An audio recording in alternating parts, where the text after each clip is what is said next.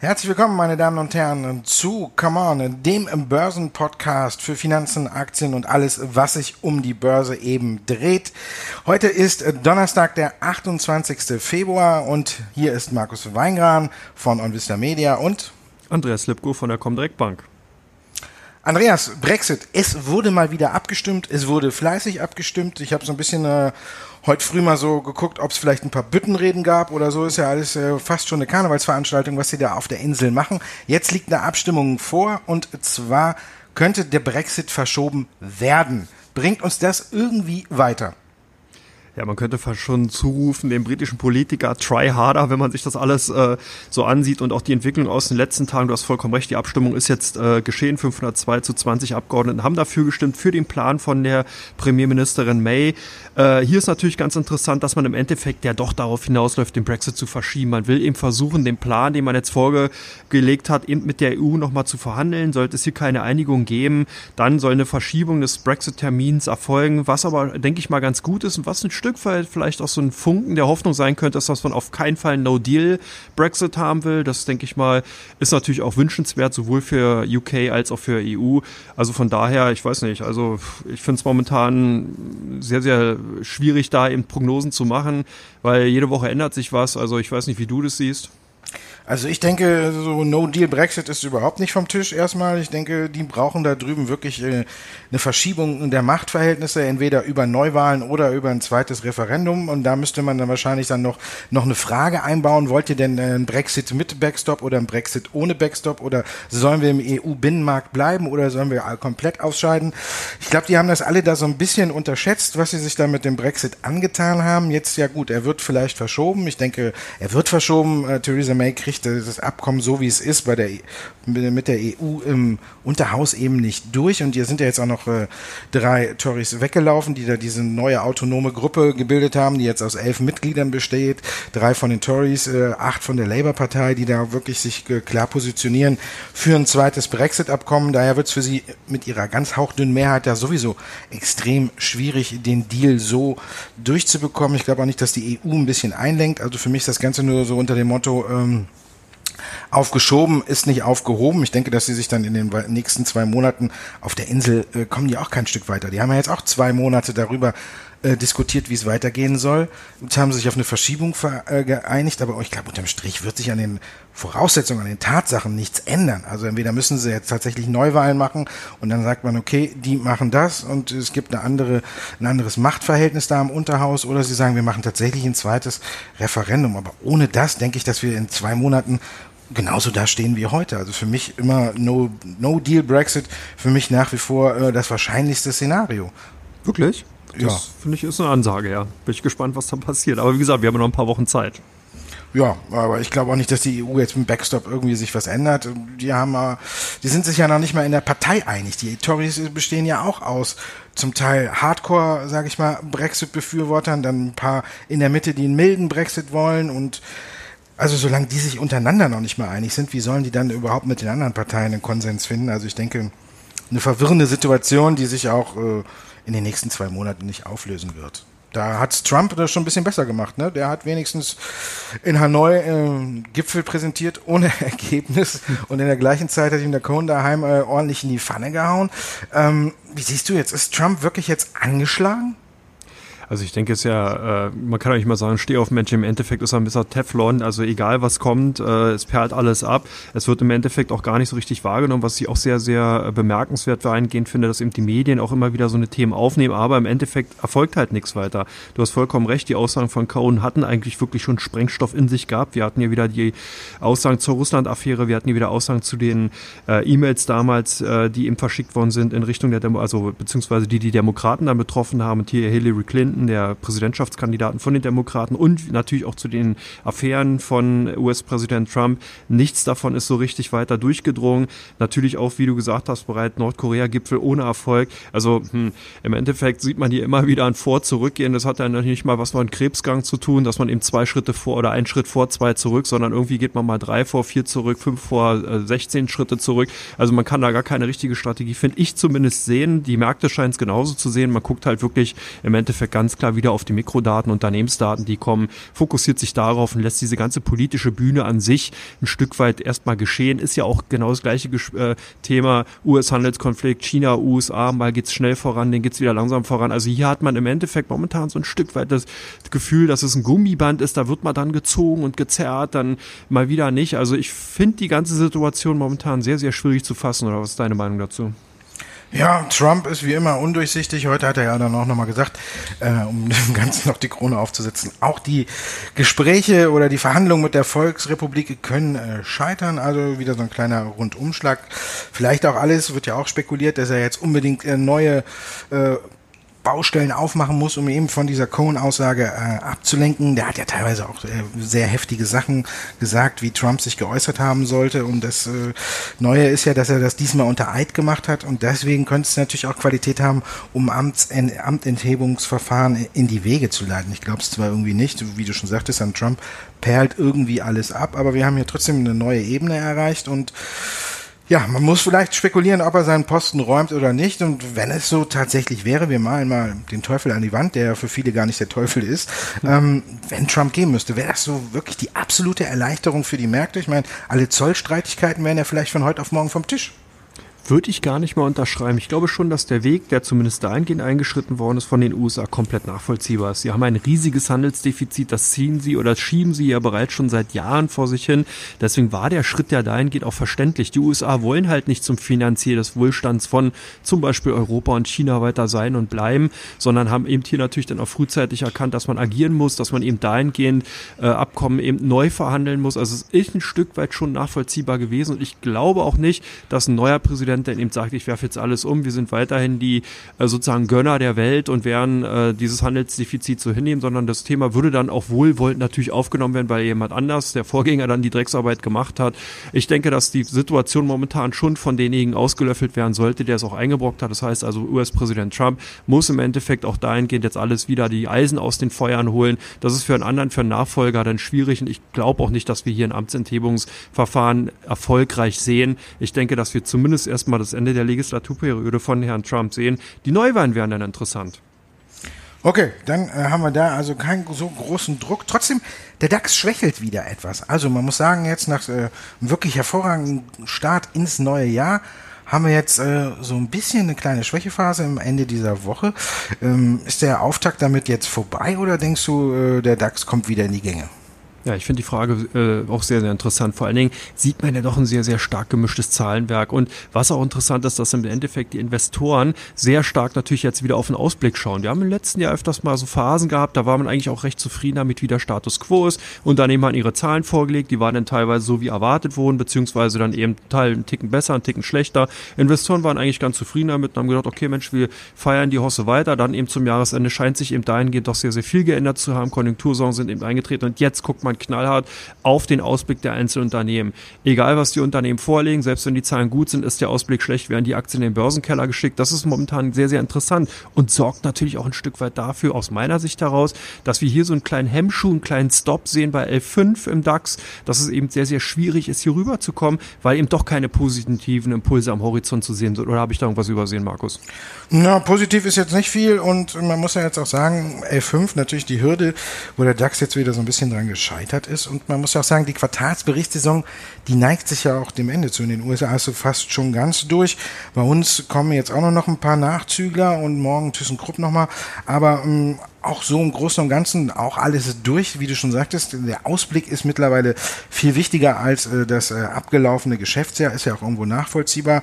Man guckt natürlich, wie sich diese ganzen Zollstreitigkeiten und alles äh, auf die Unternehmen auswirken. Es ist natürlich eine Verschiebung drin.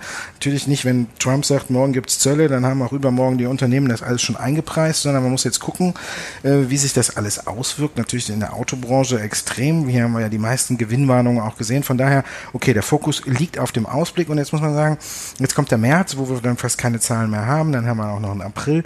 Also von da aus, die positiven Impulse fehlen tatsächlich. Das Einzige, was man jetzt gucken könnte, wäre vielleicht, ähm, ob man im März, Ende März noch äh, vielleicht den geregelten Brexit hinbekommt. Das wäre vielleicht so ein positiver äh, Silberstreif am Horizont, aber gut, meine Meinung ist, es klappt natürlich nicht. Wir sehen einfach nur eine Verschiebung. Also von daher dürfte da auch kein großartiger Impuls ausgehen. Deswegen denke ich, wir gehen jetzt in so eine leichte Seitwärtsphase rein. Oder siehst du es anders? Nee, ich denke halt auch. Also ich würde bestenfalls sogar sagen, dass es eine Seitwärtsphase ist. Ich könnte mir sogar vorstellen, dass man vielleicht gerade eben vor solchen Ereignissen wie zum Beispiel Brexit oder den dann eben verschobenen Brexit äh, vielleicht sogar ein paar Chips vom Tisch nimmt und sagt, ja, jetzt kommen ja sowieso keine Impulse mehr. Von der Makroseite eben äh, sind nicht gute Zahlen zu erwarten. Konjunktur wird sich nicht jetzt von einer Woche auf die andere oder von einem Monat zum anderen eben wesentlich auffällen. Wir haben ja hier gerade, was Deutschland betrifft, doch ein sehr, sehr, na, sagen wir mal, stabiles Stagnationsbild. Eben Rezession sehen wir hier noch nicht, aber in Europa sieht es ja insgesamt doch schwierig aus. Sollte zum Beispiel auch der Handelsstreit zwischen USA und China hier kein Ende finden, wird natürlich China weiterhin unter Druck bleiben. Hier werden wir dann eben doch eine sehr, sehr starkes Ausbremsen in der Wirtschaft erleben fand ich auch interessant, dass man im letztes Jahr das noch ganz anders gesehen hatte. Viele Volkswirte haben so ein bisschen gesagt, naja gut, der Handelsstreit wird maximal dafür sorgen, dass wir hier so ein, vielleicht ein Ausbremsen 0,3 bis 0,5 Prozent hatte ich damals gelesen. Jetzt sieht es ja doch ganz anders aus. Die Folgen sind vor allen Dingen auch für die äh, Zweitrunden oder beziehungsweise die Drittparteien, wie zum Beispiel ja der EU und eben hier auch den Autobauern, doch sehr, sehr stark zu sehen. Also von daher, hm, ich bin da ein bisschen skeptischer, man muss sehen, aber insgesamt natürlich fürs Jahr weiterhin bullish, klar, als, als Trader an sich äh, und, und äh, Aktienliebhaber im Endeffekt sollte man ja optimistisch in die Zukunft gucken, aber es wird auf jeden Fall haarig und volatil bleiben. Ja, auf jeden Fall äh, jetzt eine Phase, wo äh, man auf Sonderstories setzen sollte, wenn man sie findet. Und dafür gibt's ja auch den Podcast. Ab und zu haben wir vielleicht hier auch mal eine neue Geschichte, die sich dann auch lohnt. Medizintechnik-Aktien hatten wir ja zum Beispiel vor zwei Wochen im Podcast. Ist ja auch, läuft auch nicht so schlecht. Vielleicht eben auch eine dieser Sonderstories, die aktuell laufen. So, kommen wir zu den Zuschauerfragen. Teil 2 unseres Podcasts, meine Damen und Herren, die Zuschauerfragen, die Sie uns geschickt haben. Wir haben uns zu Beginn Bayer rausgepickt. Die Zahlen kommen gut an, Andreas. Auf der anderen Seite hat sich die Zahl der Klagen auch deutlich äh, erhöht. Wenn wir beides so in die Waagschale werfen, äh, welche Seite überwiegt für dich? Ja, momentan sind die Zahlen halt ganz gut angekommen, da hast du vollkommen recht. Im Endeffekt äh, konnte man hier im Gesamtumsatz äh, die Erwartung übertreffen. Es sieht auch momentan so aus, dass in den einzelnen Geschäftsbereichen eben von vier, den vier Geschäftsbereichen drei gut laufen. Animal Healthcare ist so ein bisschen noch der ähm, ja, hängt noch ein bisschen hinterher, aber ist auch nicht so schlimm, wie man im Endeffekt dann eben erwartet hat. Also es sieht ganz gut aus. Die Börse hat es ja auch gefeiert, aber du hast vollkommen recht. Die Klagezahl in den USA ist hochgeschossen. Hier eben von äh, ehemals 9000 Klagen ungefähr roundabout jetzt über 11.000. Das ist doch schon ein ganz schönes Wort. Hier muss man eben sehen, ob das Unternehmen in der Lage ist, beziehungsweise die Anwälte einen Vergleich aushandeln zu können, um eben dann hier auch äh, irgendwann mal diese Rechtsunsicherheit von Bord haben zu können. Es wird auf jeden Fall teuer werden für Bayer. Da bleibt, äh, beißt die Maus kein Faden ab, Anwälte kosten Geld, nachher die äh, ähm, im Endeffekt Vergleiche werden Geld kosten, aber man guckt eben hier auch weiter und denkt halt auch, dass die Kursabschläge, die man eben gesehen hat, wahrscheinlich schon größtenteils vieles eingepreist haben. General Electric hat äh, ähm, die Pharmasparte verkauft und ähm, damit ja sehr, sehr viel Geld eingenommen. Die Aktie hat es ja gefeiert, ist hochgeschossen. Was denkst du, wie lange geht die Börsenrallye noch weiter bei General Electric? Ja, Larry Kalb treibt den Umbau weiter voran. Jetzt hat er eben die, Bimo, die Biopharma-Sparte für 21,4 Milliarden äh, Dollar verkauft. Damit sehen wir, der Umbau äh, zeigt zu Früchte so ein bisschen. Q4 war ja auch schon wieder ein bisschen besser. Äh, wir haben schwarze Zahlen wieder gesehen bei General Electric. Das alles wird natürlich gefeiert. Wenn man sich jetzt die Aktie anguckt, muss man sagen, seit Jahresanfang fast 50 Prozent zugelegt. Das ist schon mal ein ordentlicher Schluck aus der Pulle. Da könnte man sagen, vielleicht ist die Luft ja jetzt dann raus. Wenn man sich die Entwicklung auf sechs sechs Monate anguckt, man soll ja immer nicht so kurzfristig denken an der Börse, dann sieht man, ist die Aktie immer noch äh, 13 Prozent im Minus. Und wenn wir dann aufs All-Time-High von 2000 schauen, dann könnte sich die Aktie fast nochmal versechsfachen, bis wir dahin kommen. Das ist natürlich jetzt ein bisschen äh, zu weit nach hinten geschaut und vielleicht auch ein ganz großes Stück zu weit nach vorne geschaut. Aber ich denke, hier ist noch ein bisschen äh, oder noch ein bisschen was möglich, wenn äh, General Electric weiterhin äh, den Weg, den es jetzt eingeschlagen hat, mit den Zahlen bestätigt und weiterhin äh, liefert, dann hat die Aktie durchaus noch Potenzial, äh, einer der großen Gewinner äh, dieses Jahr an der US-Börse zu werden. Aber wie gesagt, Larry Kalb muss permanent liefern. Risiko ist natürlich hoch, wenn der Aktie so nach oben schießt und dann tatsächlich mal ein paar Quartalszahlen oder sagen wir jetzt mal die Zahlen für Q1 nicht passen, dann ist natürlich äh, von den 50 Prozent ganz schnell auch mal wieder äh, nur noch die Hälfte übrig, weil dann kann es deutlich nach unten gehen. In der Aktie ist viel Erholungsfantasie eingepreist und wenn die enttäuscht wird, könnte es natürlich auch ganz schnell nach unten gehen. Aber insgesamt denke ich, äh, kann man sich die Aktie durchaus äh, weiterhin auf die Watchlist setzen. Kommen wir zu Zalando. Die haben heute ihre Zahlen präsentiert und haben ein gutes Q4 hingelegt. Die Aktie deutlich im Plus heute. Hält sich die Stimmung für dich wieder auf? Ja, bei Zalando muss man sehen, im Endeffekt sind hier die zweimal gesenkten Prognosen jetzt doch getroffen worden. Äh, hier hat man das EBIT ja runtergenommen auf 173 Millionen. Der Umsatzzuwachs im vierten Quartal natürlich auch traditionell durch Weihnachtsgeschäft getrieben, plus 25 Prozent. Das sind Zahlen, die können sich sehen lassen. Aber im Endeffekt, wie gesagt, ich habe schon gesagt, hier sind ja die äh, Prognosen im Vorfeld reduziert worden. Deswegen weiß ich nicht unbedingt, ob das jetzt so ein äh, großer Sieg ist. Es zählt bei dem Unternehmen ganz klar der Umsatzanstieg, der Umsatz, das Umsatzwachstum. Man will hier versuchen, schnellstmöglich wirklich zu wachsen er ist ja auch bereit, sehr, sehr viele Kosten dahingehend dann eben auch zu produzieren. Da wird, der steht der Gewinn erstmal hinten an. Es ist spannend, wie sich, äh, wie lange die Investoren und Aktionäre sich das halt noch angucken und wann dann eben doch hier mal eine Erwartungshaltung kommt, dass man hier auch mal nachhaltige Gewinne, also hohe Gewinnzuwächse sehen will. Also von daher die Aktie sicherlich spannend, aber eben auch dann heute schon äh, alles gut eingepreist durch eben den sehr, sehr starken Kursanstieg. Bei Bayersdorf war es ganz interessant. Bayersdorf hat den Henkel gemacht, kann man so gesehen sagen. Die neue Strategie kommt nicht wirklich gut an.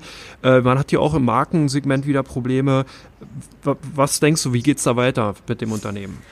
Ja, das ist also so ein äh, Fakt, den wir schon bei einigen Unternehmen gese gesehen haben. Amazon hat ja zum Beispiel jahrelang äh, die Profitabilität äh, fürs Wachstum geopfert ja, jetzt ist die Frage, hat Bayersdorf hier eine Gewinnwarnung geschickt verpackt oder haben sie einfach äh, tatsächlich Probleme richtig? Also natürlich haben sie gesagt, unterm Strich haben wir uns eine neue Strategie ausgedacht. Wir wollen 60 bis 80 Millionen äh, in die Mitarbeiter, in den äh, Online-Vertrieb stecken, damit das Unternehmen erfolgreicher wird. Das belastet dann das äh, aktuelle Geschäftsjahr und vielleicht auch noch das nächste, aber dann will man wieder in die Erfolgsspur zurückkehren. Das hat den Anlegern überhaupt nicht gefallen, haben sie ja auch deutlich gemacht oder deutlich gezeigt, wie man am Aktienkurs Kurs gesehen hat.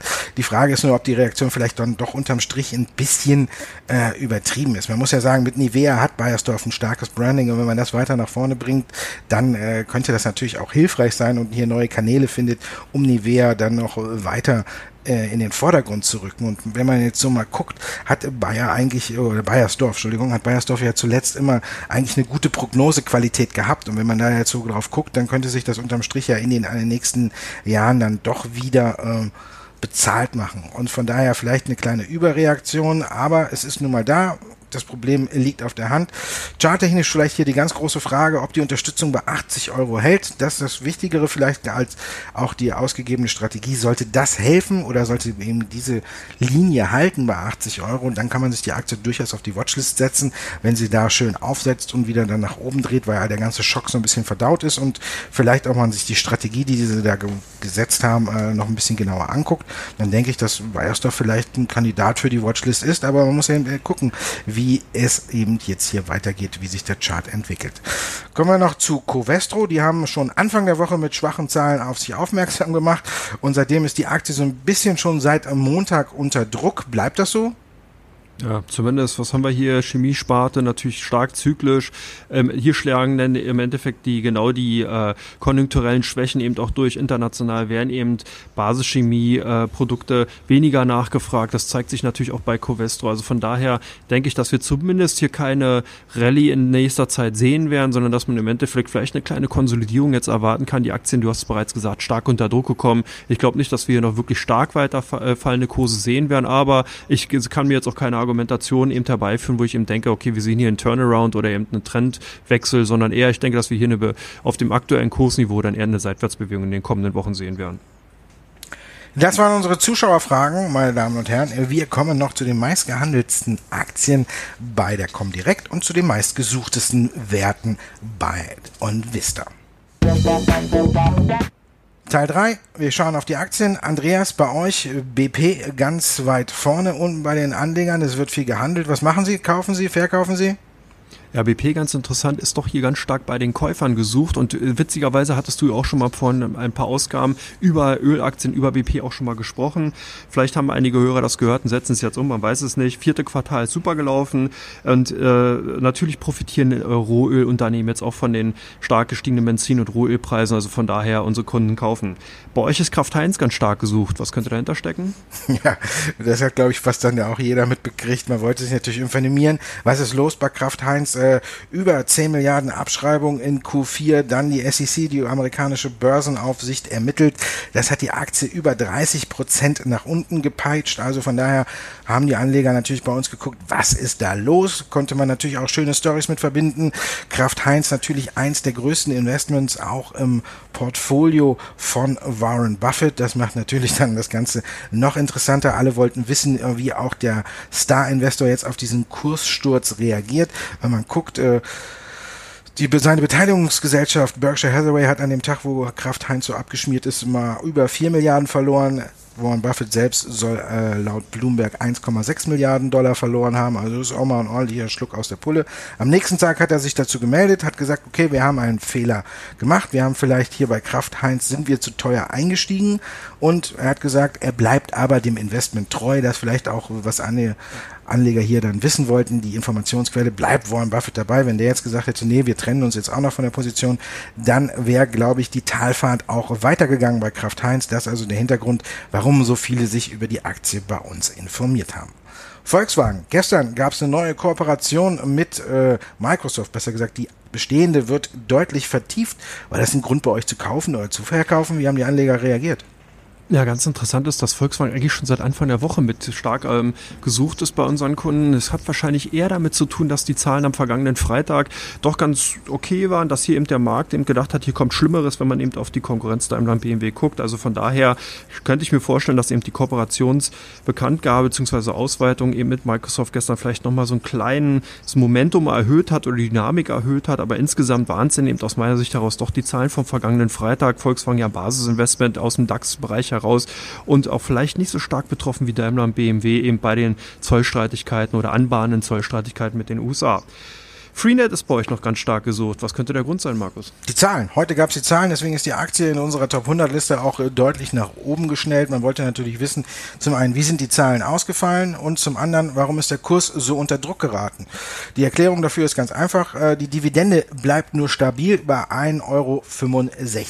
Freenet hat sich in der Vergangenheit ja so ein bisschen selbst in diese Ecke gestellt, als Dividendenperle gelten zu wollen, hat eine hohe Ausschüttungsquote festgelegt und das äh, war natürlich für viele Anleger ein Kauf Kaufargument und deswegen äh, guckte man natürlich jetzt äh, nach, warum und dann sieht man bei 1,65 keine Dividendenerhöhung, dann ist das Ganze dann ein bisschen nach hinten losgegangen für Freenet. Wenn man jetzt guckt, seit Jahresanfang hat die Aktie um 11 Prozent immer noch trotz des Rückschlags jetzt zugelegt, eine Dividendenrendite von um die 8 Prozent von 1,65 obendrauf. Eigentlich ein solides Investment, da gibt es eigentlich nicht so viel zu meckern. Ja, wenn man aber nur Anfang dieses Jahres eingestiegen wäre. Wenn man sich ein bisschen weiter nach hinten schaut und wer letztes Jahr eingestiegen wäre zum Beispiel, der hätte mit der Aktie über 50 Prozent oder um die 50 Prozent an Wert verloren. Da in dem Fall ist natürlich äh, die Dividende, die da ausgezahlt wird, nur ein Tropfen auf dem heißen Stein. Deswegen könnte man fast hier so einen kleinen Educational Teil äh, reinziehen und sagen, ein gutes Beispiel dafür, dass die Dividende an sich kein Anlagekriterium für eine Aktie sein sollte. Wenn der Kurs sie auffrisst, bringt sie gar nichts. Haben wir im letzten Jahr bei Freenet gesehen. Dieses Jahr läuft es ein bisschen besser. Liegt auch daran, dass sich die Beteiligung an Seconomy jetzt ein bisschen äh, doch äh, nicht bezahlt macht, aber es wird ein bisschen milder, weil die Aktie sich ja auch erholt hat. Also unterm Strich Freenet bei uns gesucht. BASF bei euch auch viel gehandelt. Die Zahlen waren anfänglich, haben die Anleger die Zahlen ja nicht so gut gefunden. Im Laufe des Tages wurde es dann immer besser. Also haben die Anleger bei euch dann letztendlich gekauft? Kann man so gar nicht sagen. Also im letzten Tagen haben wir doch hier ein sehr zwiegespaltenes Bild gesehen. Natürlich sind die BSF-Aktien nach den Zahlen von Covestro erstmal unter Druck gekommen. Die hat man sozusagen im Peer Group, also in der Vergleichsgruppe Chemiewerte dann erstmal doch vorsichtiger agiert und hat die Aktien verkauft. Dann kamen die Zahlen auf den Tisch. Im Endeffekt dann doch nicht oder beziehungsweise so schlecht wie erwartet. Anleger haben dann gedacht, na Mensch, ist ja gut, dann können wir sie wieder zurückkaufen. Und das Bild zeigt sich so ein Stück weit. Also ich sehe nicht wirklich ein ganz starkes Kaufinteresse dahingehend, dass man eben äh, sagt, okay, man will hier, äh, will jetzt hier kurzfristig äh, stark investieren sondern es ist eben eher so ein volatiler Handel, eher ein Trading eben aufgrund der Zahlen von Covestro und natürlich der Zahlen von BASF. Isra Vision ist bei euch noch weiterhin gesucht. Jetzt so ein bisschen zweiter Wert, äh, aus der zweiten Liste in Wert. Was könnte da der Hintergrund sein? Auch hier gab es Zahlen heute, auch deswegen ist die Aktie bei uns heute stark gesucht. Hier ist das umgekehrte Beispiel. Die Aktie ist danach gut äh, äh, ja, abgegangen, nachdem die Zahlen kamen. Wir haben hier ein gebrochenes Quartal oder ein gebrochenes Geschäftsjahr. Isra Vision hat eben nicht über 2018 berichtet, sondern eben über den Start ins neue Geschäftsjahr. Und wie wir ja schon vorhin festgestellt haben, der Ausblick ist das Wichtigere aktuell für die Anleger, wie man mit der aktuellen Situation und alles zurechtkommt. Und da muss man sagen, hat Isra Vision geglänzt. Umsatz plus von 10 Prozent.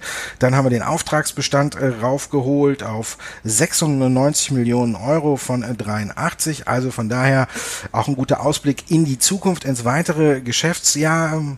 Unternehmen hat eben gesagt, wir gehen davon aus, dass wir auch wieder zwischen 8 bis 10 Prozent den Umsatz steigern können. Und dann haben sie noch Zukäufe in Aussicht gestellt. Ein Unternehmen soll wohl schon sehr konkret unter der Lupe liegen.